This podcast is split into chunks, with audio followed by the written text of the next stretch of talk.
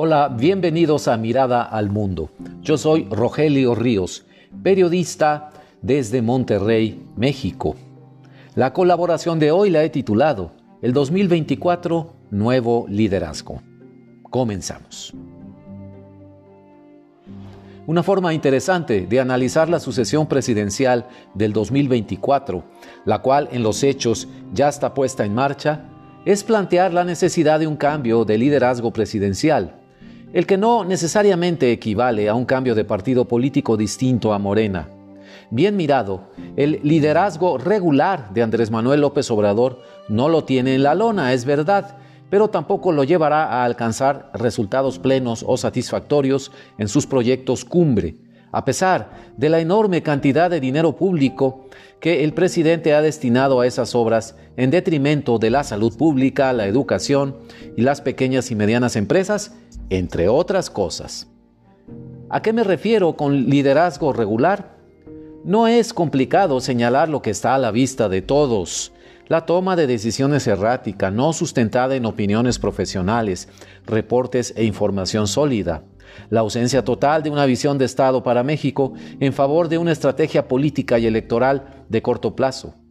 Se gobierna bajo AMLO para ganar elecciones y mantener mayorías legislativas y senatoriales capturar gubernaturas y órganos autónomos, controlar universidades y centros de estudios públicos y privados. La impericia y falta de preparación del gabinete y equipo presidencial, salvo excepciones, la carencia de oficio político de los funcionarios que en lugar de resolver o aliviar un problema lo hacen más grande, le ha dado al gobierno de la Cuarta Transformación su tono general. La medianía en la gestión pública. No se derrumba, pero no prospera.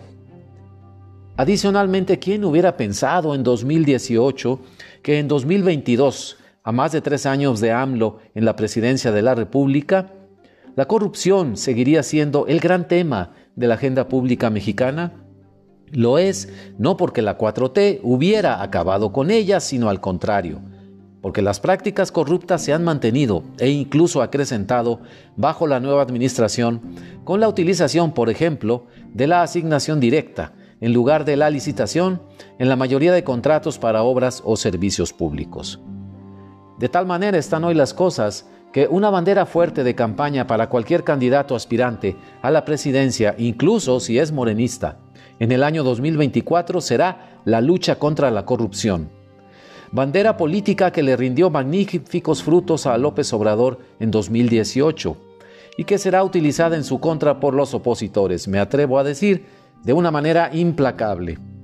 Mi propuesta es que enfoquemos la sucesión presidencial en 2024 sobre todo en dos cosas cruciales. Primero, es necesario el cambio de modelo de toma de decisiones del presidente López Obrador, errático, débilmente sustentado en evidencia y alejado de las mejores prácticas mundiales de la administración pública, por un liderazgo moderno, racional y sustentado en evidencia científica, complementado con las mejores prácticas a nivel internacional. Segundo, es preciso retomar la bandera de la lucha contra la corrupción como bandera electoral principal de una campaña electoral. Lo fantástico de todo esto es que un candidato que tome estas banderas como suyas puede lanzarse desde un partido político opositor o como independiente, bajo una alianza electoral nacional o regional, y puede surgir incluso desde el interior del movimiento de regeneración nacional. Lo de menos en esta ocasión es de dónde viene el candidato. Lo que realmente importa es que tenga la estatura de liderazgo político que requiere México en este momento. Para los votantes de mi generación, no importa el color del gato, como dirían los chinos, con tal de que atrape al ratón macuspano. Muchas gracias.